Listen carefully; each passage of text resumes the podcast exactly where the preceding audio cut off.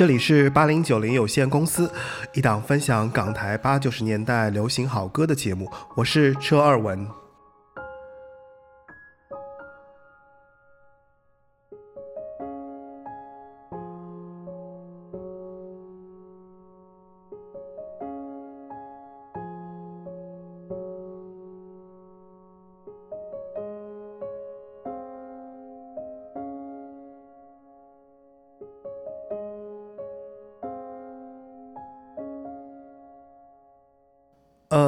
你收听八零九零有限公司的第六期节目。那这一期节目其实是关于奇遇的中式派仙音的这样的一个主题。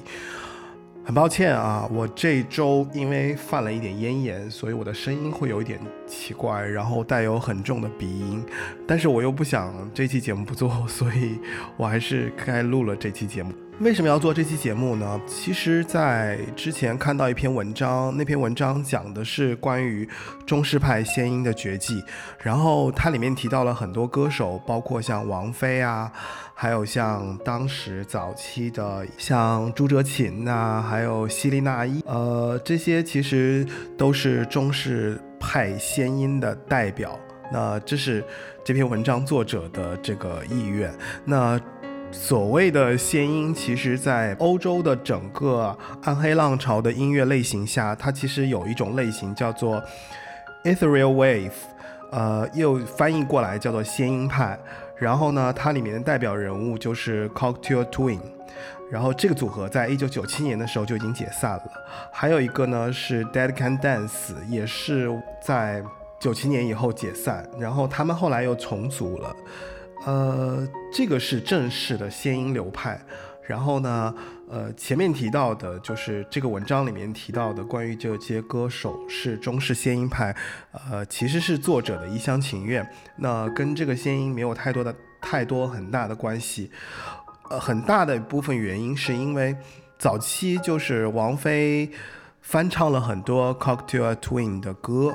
然后呢。呃，就有了这样的模仿，以及有了后来大家觉得就是声音比较空灵啊，然后模仿这这个 ethereal wave 唱腔的这样的一个唱法，就是呃有仙音的路数。那我对奇遇最大的的记忆点是因为。呃，我们每次去 KTV 唱歌，然后我之前说过嘛，就是我会放过《天下有情人》。那《天下有情人》里面齐豫开唱的时候，通常我会跟我的同学，就是在那个 KTV 包房里面，就会马上说：“哇，那个发功了，发功了！”然后那个气功那个又要开始了，然后齐豫的高音就开始出现。那对于齐豫。呃，我觉得更多的就是齐豫本身的嗓音决定了齐豫有那种就是仙音的气质，也就是包括就是所有这些音乐历程上对齐豫有特殊好感的人，那更多的原因肯定是因为他嗓音的特殊性，然后成就了这样一个好的。呃，声音的记忆，然后大家就是封他为这样的一个有仙气的歌手，然后包括他的弟弟齐秦啊。那这期节目其实主要就是关于奇遇以及奇遇相关的一些事情的。呃，在后面的时间我会具体的去讲哪几个部分，然后这一期节目呢也会夹带一些我个人的私货，但是这个私货。纯从那个奇遇来讲，可能联系性不是特别强。我只是从奇遇想到了我自己，想到了我为什么要做这个节目，想到了呃我人生中经历的一些事情啊。所以这期节目呢，我摒弃了之前的呃对聊以及对谈的方式，那更多的还是以我自己来讲的方式来跟大家分享关于。奇遇，以及从奇遇出发，我想到的事情。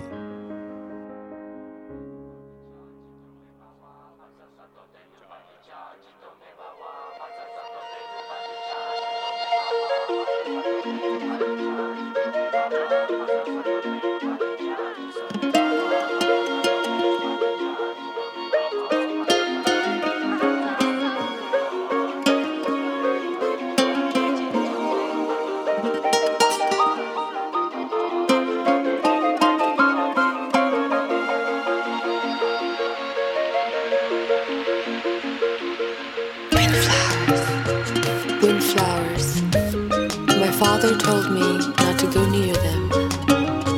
He said he feared them always. And he told me that they carried him away.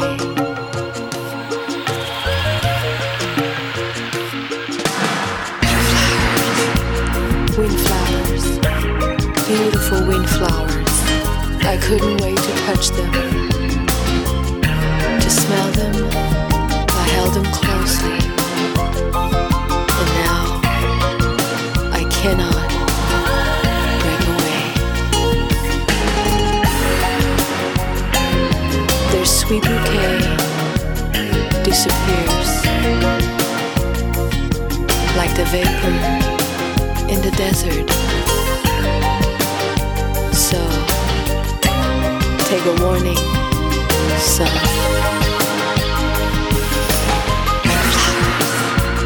Windflowers, ancient windflowers. Their beauty captures every young dreamer who lingers near them. But ancient windflowers, I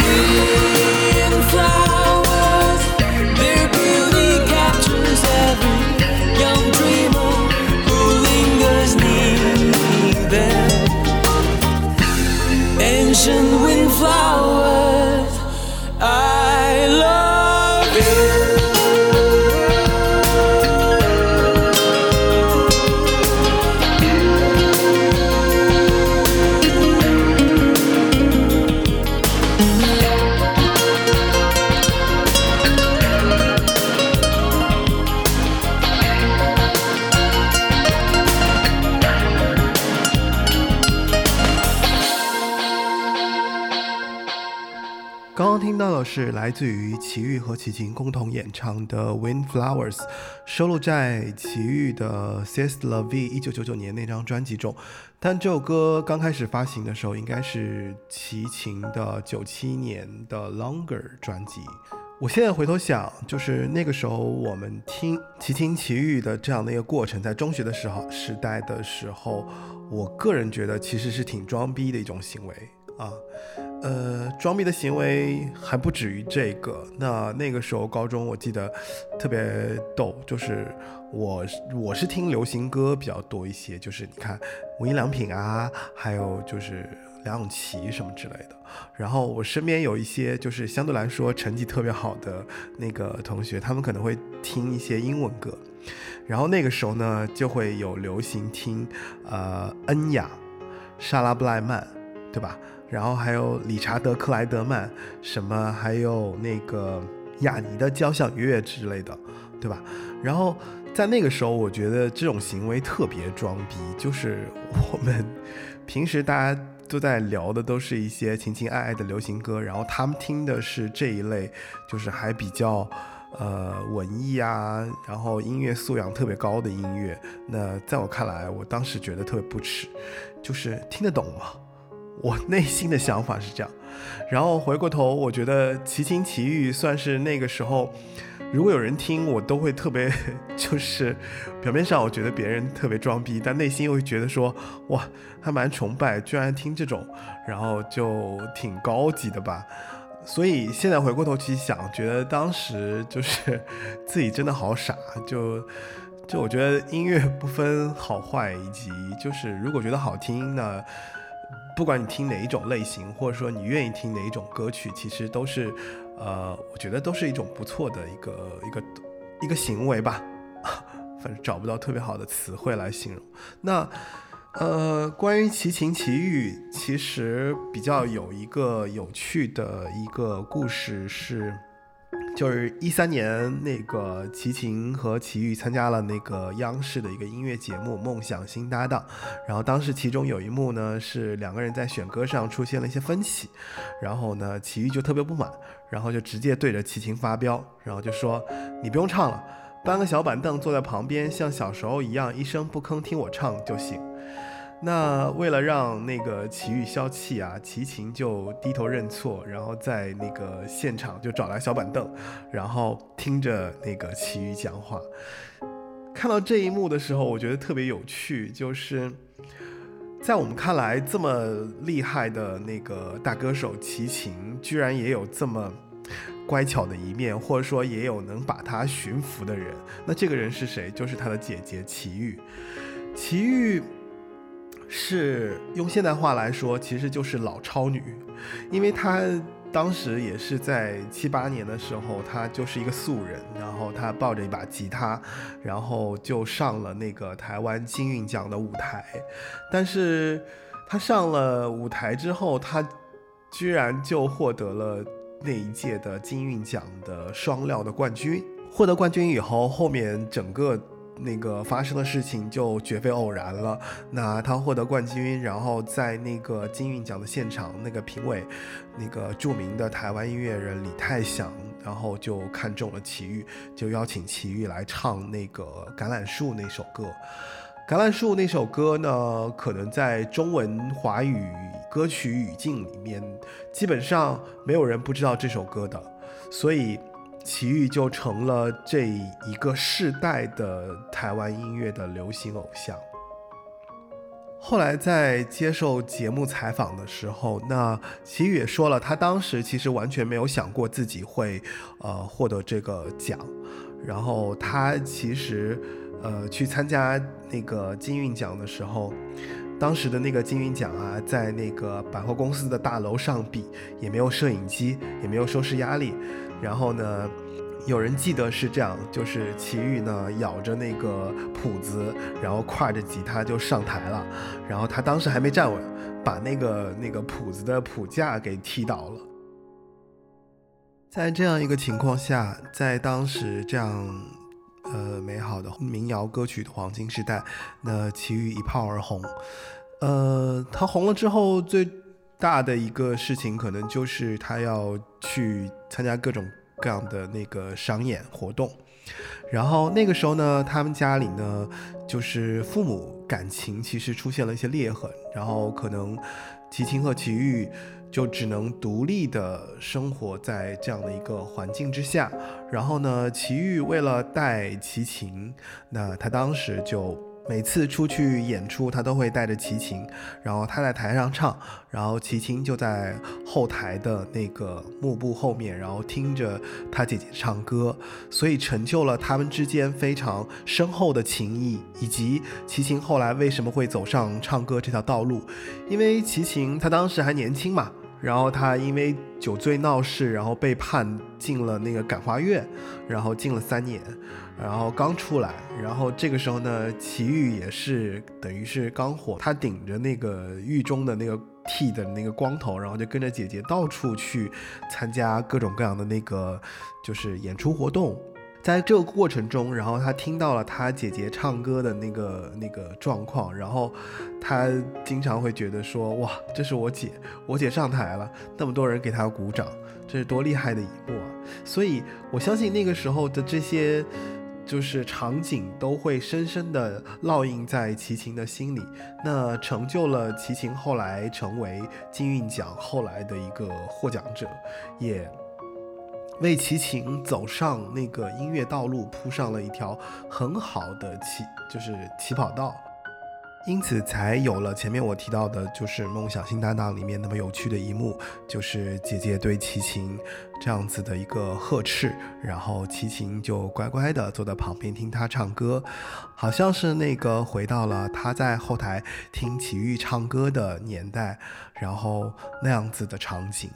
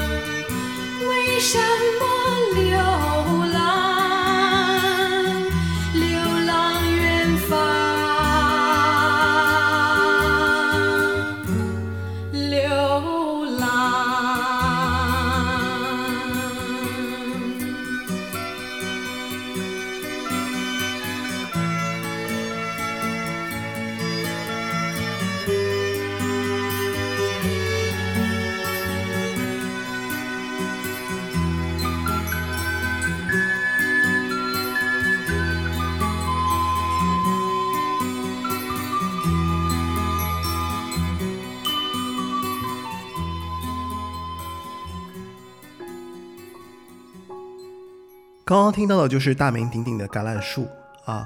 呃，《橄榄树》这首歌有一个趣闻，在马世芳听说节目里面有提到这样的一个段故事，就是关于这首歌其实差一点点可能就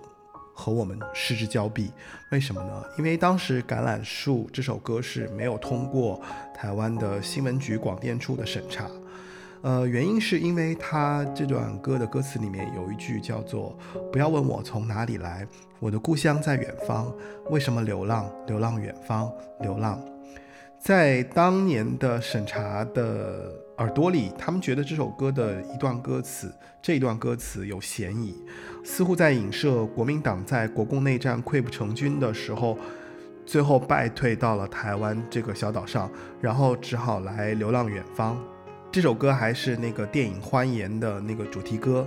然后当时《欢颜》已经拍完了，那后期制作也做完了，所有的画面都做好了。那当时为什么又重新，呃，把它放在里面？是制作组重新请齐豫回到的录音室里面，然后把这首歌后面的部分，把《流浪远方》唱成了《流浪流浪》。那你在看电影的时候，其实电影主角一开始就是唱着这首歌的，所以画面中。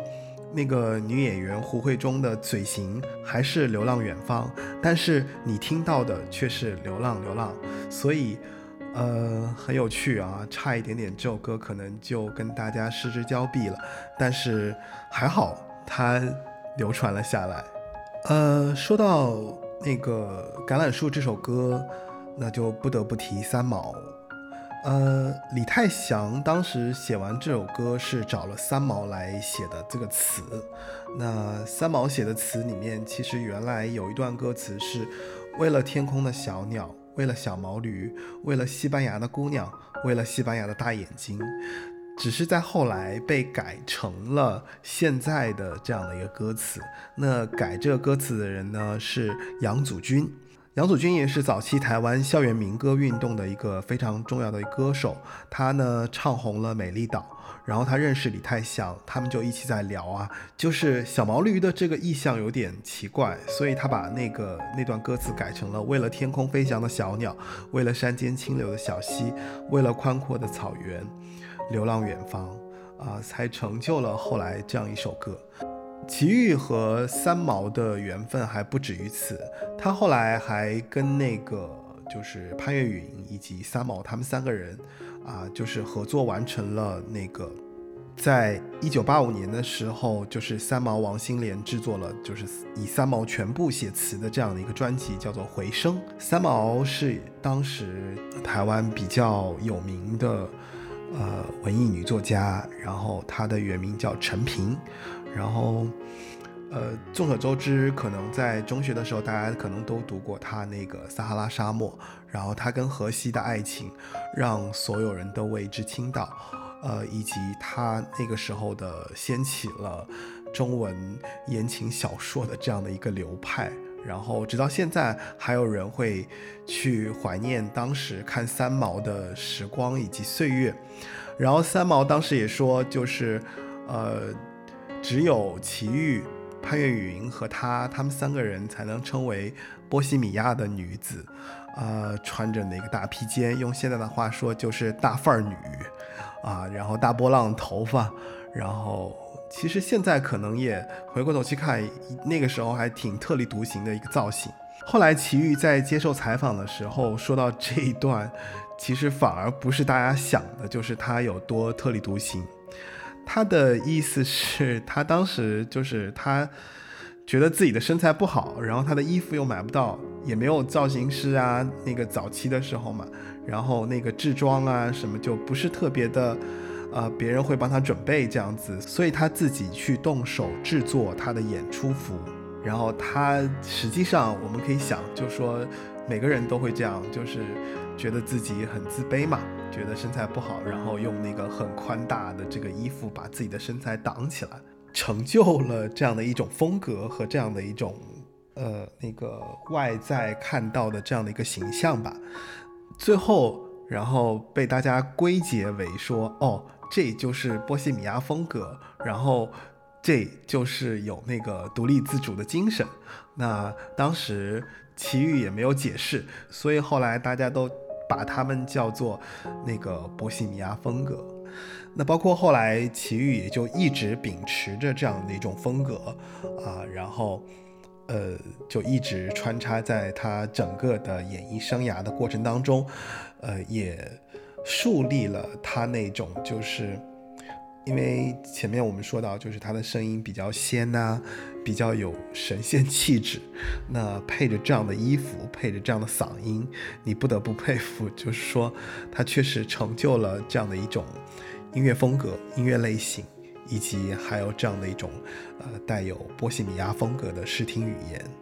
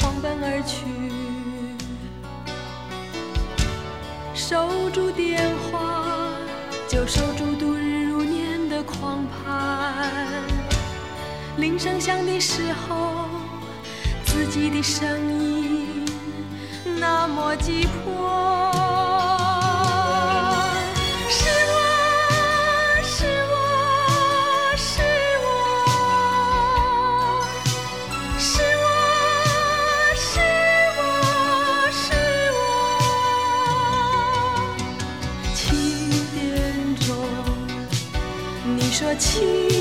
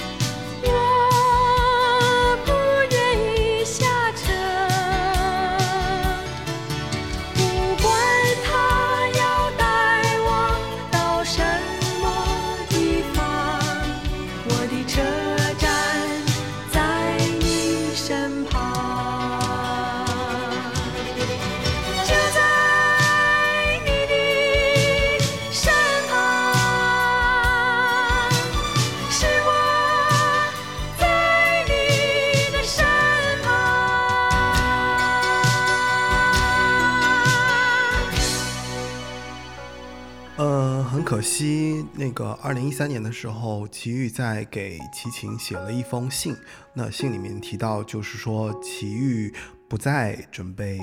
继续唱那个《橄榄树》这首歌。呃，橄榄树可能是齐豫唱了几千遍了，然后每一次唱，其实他都特别紧张。然后他说这首歌特别难唱，包括因为当时录的时候就特别痛苦，因为李泰祥几乎是把齐豫当成一把乐器在训练，那在录音室唱得非常痛苦。呃，关于《橄榄树》这首歌，二零一零年的时候，那个齐豫和吴青峰有机会同台，然后他们接受了一个采访。那在那个采访里面，其实呃说了很多，但是最终齐豫最后是说到了这么一句话，就是人就像一棵树一样，那树让人自然来到它的树荫，乘凉也好，呼吸氧气也罢，都能感受到这棵树的美好。人要成为一棵树，别人到你的树下来，其实你不要说教，也不用去讲什么，自然让人去感受他能感受的东西。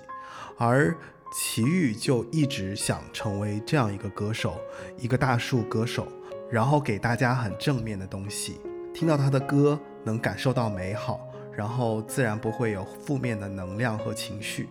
这跟流行歌所表达的那个情绪很不一样，因为流行歌有很多的喜怒哀乐，也有很多的情绪需要发泄，对吧？呃，很多东西需要质疑，这些创作是必要的。所以他其实是更希望他的歌曲能陪着大家一起成长。呃，幸好橄榄树也确实是陪大家走了这么样一段呃生命的历程。我相信你和我都会因为《橄榄树》这首歌有很大的启发。接下来我可能就想说我自己的感悟了。那我自己的感悟是这样：我其实，在做这个节目的时候，我收获到很多很多的我的好朋友给我的反馈。那我的节目现在只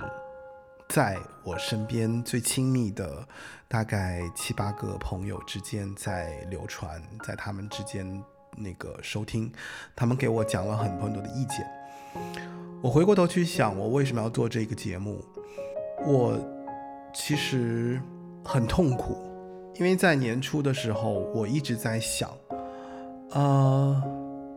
我二十四岁的时候进入唱片公司，我写了第一首歌，然后我因为唱片行业不景气嘛，然后那个时候就写歌也不挣钱，我仅有写的大概三首歌就，呃，其实我刚会这个技能，然后就卖出去了，然后我居然就放弃了这样的一个不能说事业吧，因为我没有我也没有开始，所以我特别遗憾。那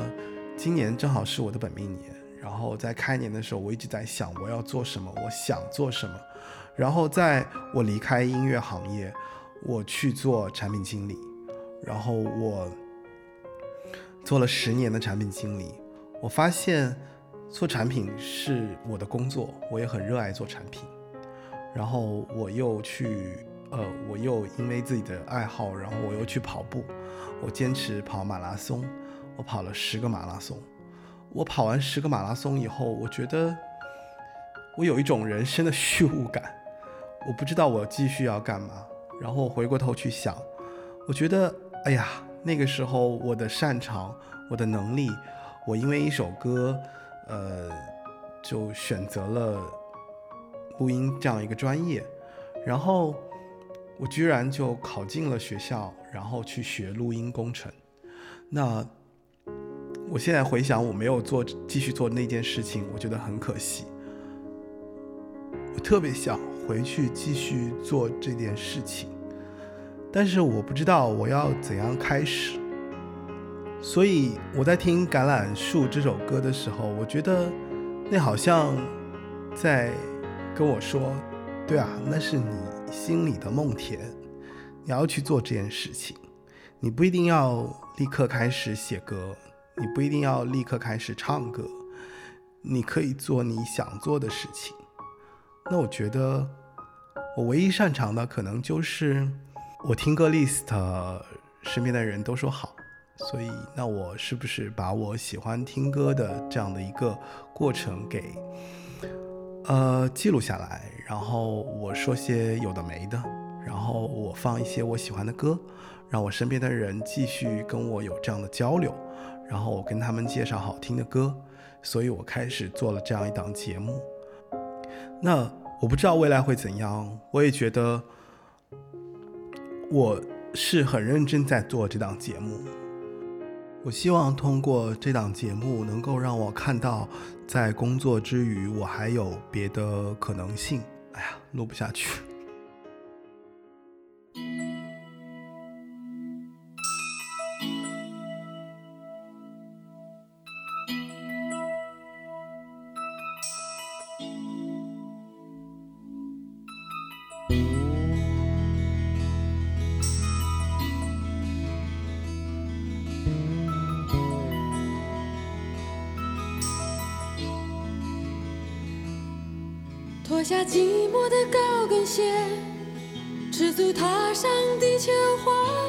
小台阶。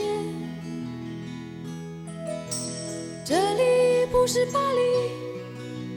东京或纽约，我和我的孤独约在悄悄地、悄悄地午夜。脱下寂寞的高跟鞋。赤足踏上地球花园的小台阶，是巴黎、东京或纽约，我和我的孤独约在悄悄地、悄悄地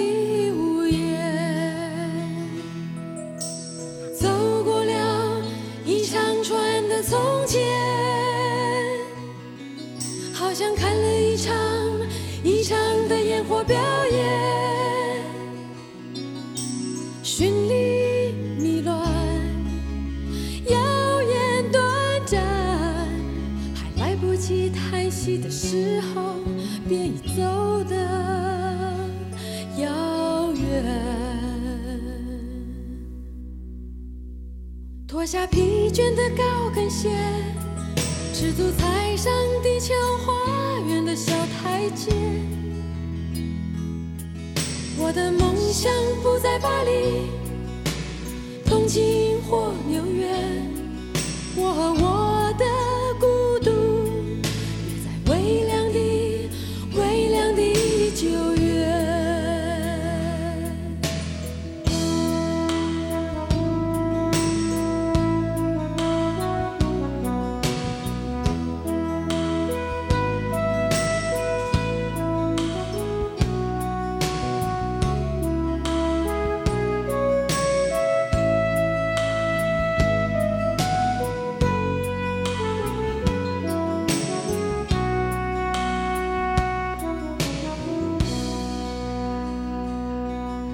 下寂寞的高跟鞋，赤足踏上地球花园的小台阶。这里不是巴黎、东京或纽约，我和我的孤独约在悄悄地、悄悄地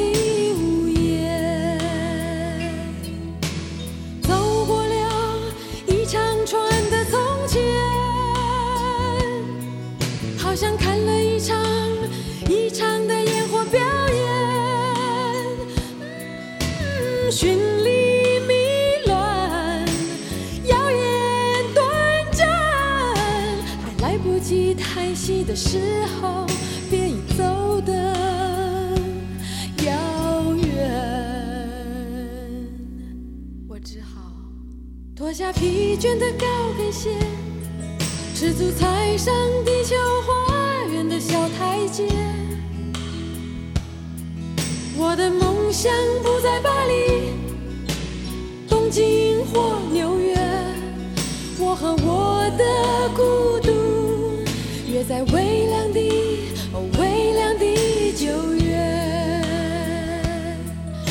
在微凉的、微凉的九月，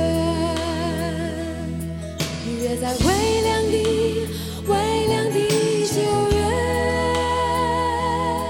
啊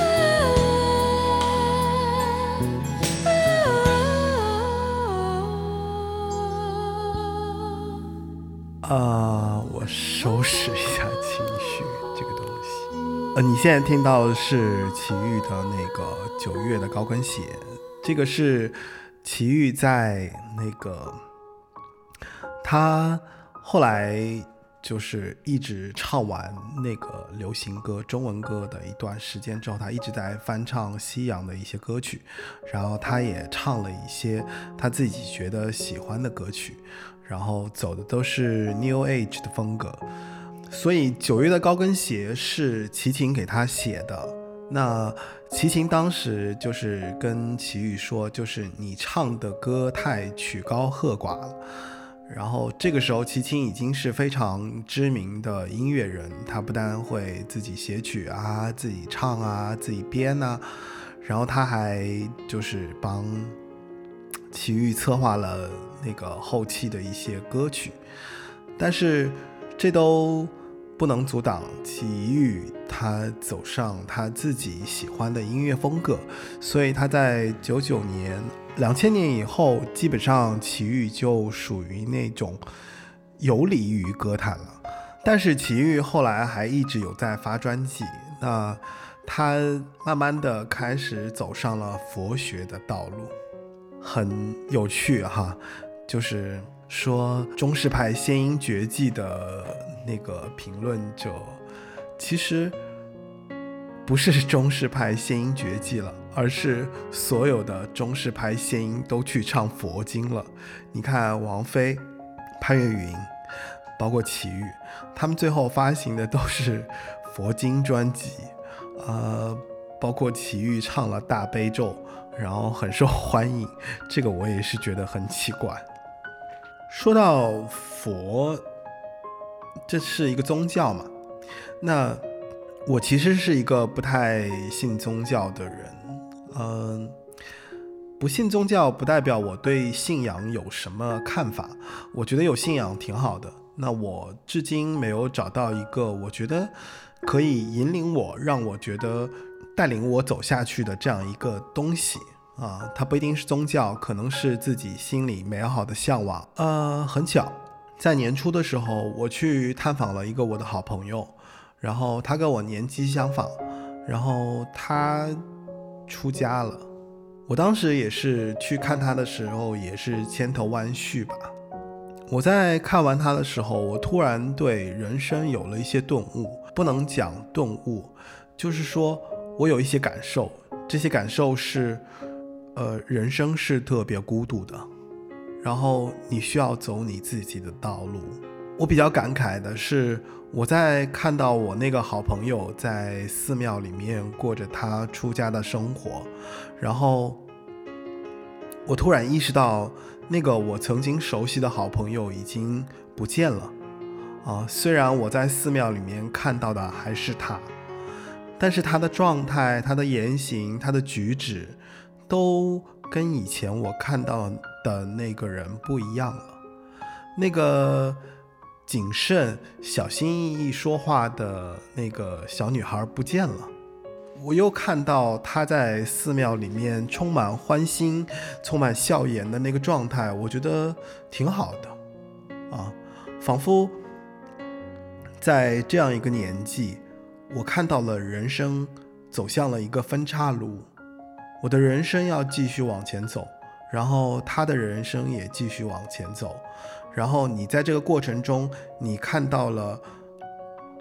他选择了一条他愿意坚持下去的路，然后在这个过程中，他甘之如饴，然后在这里面，呃，获得他想要的一切的快乐。我始终认为我没有太大的能力去评价这件事情。但好像在我这个年纪，那人可能会比较容易去做一些大的选择，呃，而这个大的选择导致了你的人生可能会有一个一百八十度的大转弯。不管未来是好是坏，呃，我们其实已经明白，我应该有能力去承受这件事情。啊，和年轻的时候完全不一样。年轻的时候可能是更多对人生的向往，觉得人生有各种各样的可能性啊。呃，但是到了一定年纪，然后你发现，我可能在那么多分岔路里面，我只能选择一条我愿意走下去的道路。这就是我对我的未来，以及对我内心还有一部分这样理想的一个想法。所以，这也是我回过头去看，我为什么要选择做这样一个节目，呃，不一定它可以成为一个特别好的、受人欢迎、大家愿意收听的这样一个节目，但是这件事情是我想做的，这就可以了。希望你也能找到你想做的那件事情，啊，无论在什么年纪。如果你有一天突然想做一件事情，你觉得你一定要去做，那么你就去做吧。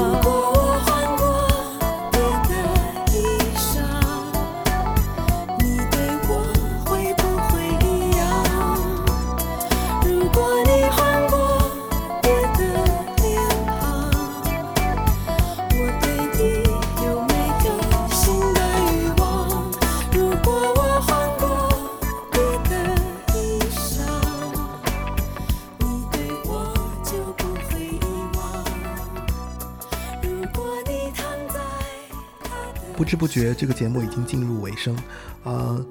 这期节目是关于中式派仙音代表齐豫的一个